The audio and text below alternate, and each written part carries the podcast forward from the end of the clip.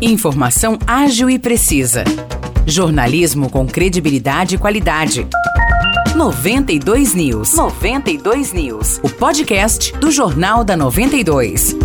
Olá, eu sou Morris Projan e a partir de agora você fica bem informado sobre as principais notícias do dia em nossa cidade e região. No episódio 641 do podcast 92 News, você confere. Uma mulher foi presa com um quilo e meio de cocaína na noite de ontem nas proximidades da rodovia SP 344, que liga São João da Boa Vista a Vargem Grande do Sul. Segundo a Polícia Civil, após investigações, os agentes identificaram a mulher e efetuaram a prisão. Além da droga, foram apreendidas bexigas onde a acusada armazenava a cocaína para venda, um liquidificador utilizado para a confecção do entorpecente, uma balança de precisão e cerca de 260 reais em dinheiro. A mulher foi encaminhada à Central de Polícia Judiciária e depois à Cadeia Pública de São João da Boa Vista, onde permanece à disposição da Justiça.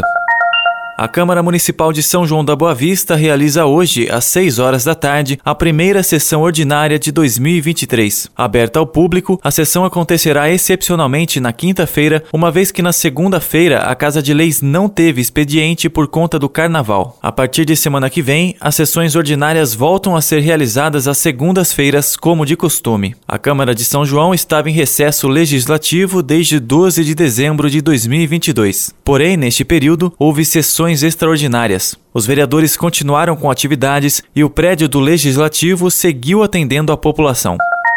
A Renovias dá início hoje a uma nova etapa das obras de implantação da alça viária de acesso ao Nesp, em São João da Boa Vista, e haverá mudanças no tráfego de veículos. A equipe que trabalha na obra vai começar a implantar aduelas de concreto embaixo da rodovia. As escavações já foram iniciadas. Para a implantação dessas aduelas, será necessário fazer um remanejamento do tráfego. Por isso, é importante o motorista ter atenção. A partir de hoje, uma das faixas será interditada e o tráfego será redirecionado para uma área estendida de acostamento. Haverá sinalização e orientação no local para que os condutores trafeguem em segurança pelo trecho em obras. A interdição intercalada das faixas de rolamento deve perdurar por aproximadamente 10 dias. O investimento total da obra será de mais de 33 milhões e 800 mil reais e o prazo previsto para a conclusão é setembro de 2023. Os destaques de hoje ficam por aqui. Valeu e até o próximo episódio do nosso podcast. Para mais notícias de São João da Boa Vista e região, acesse 92fm São João.com.br ou siga 92fm São João nas redes sociais. 92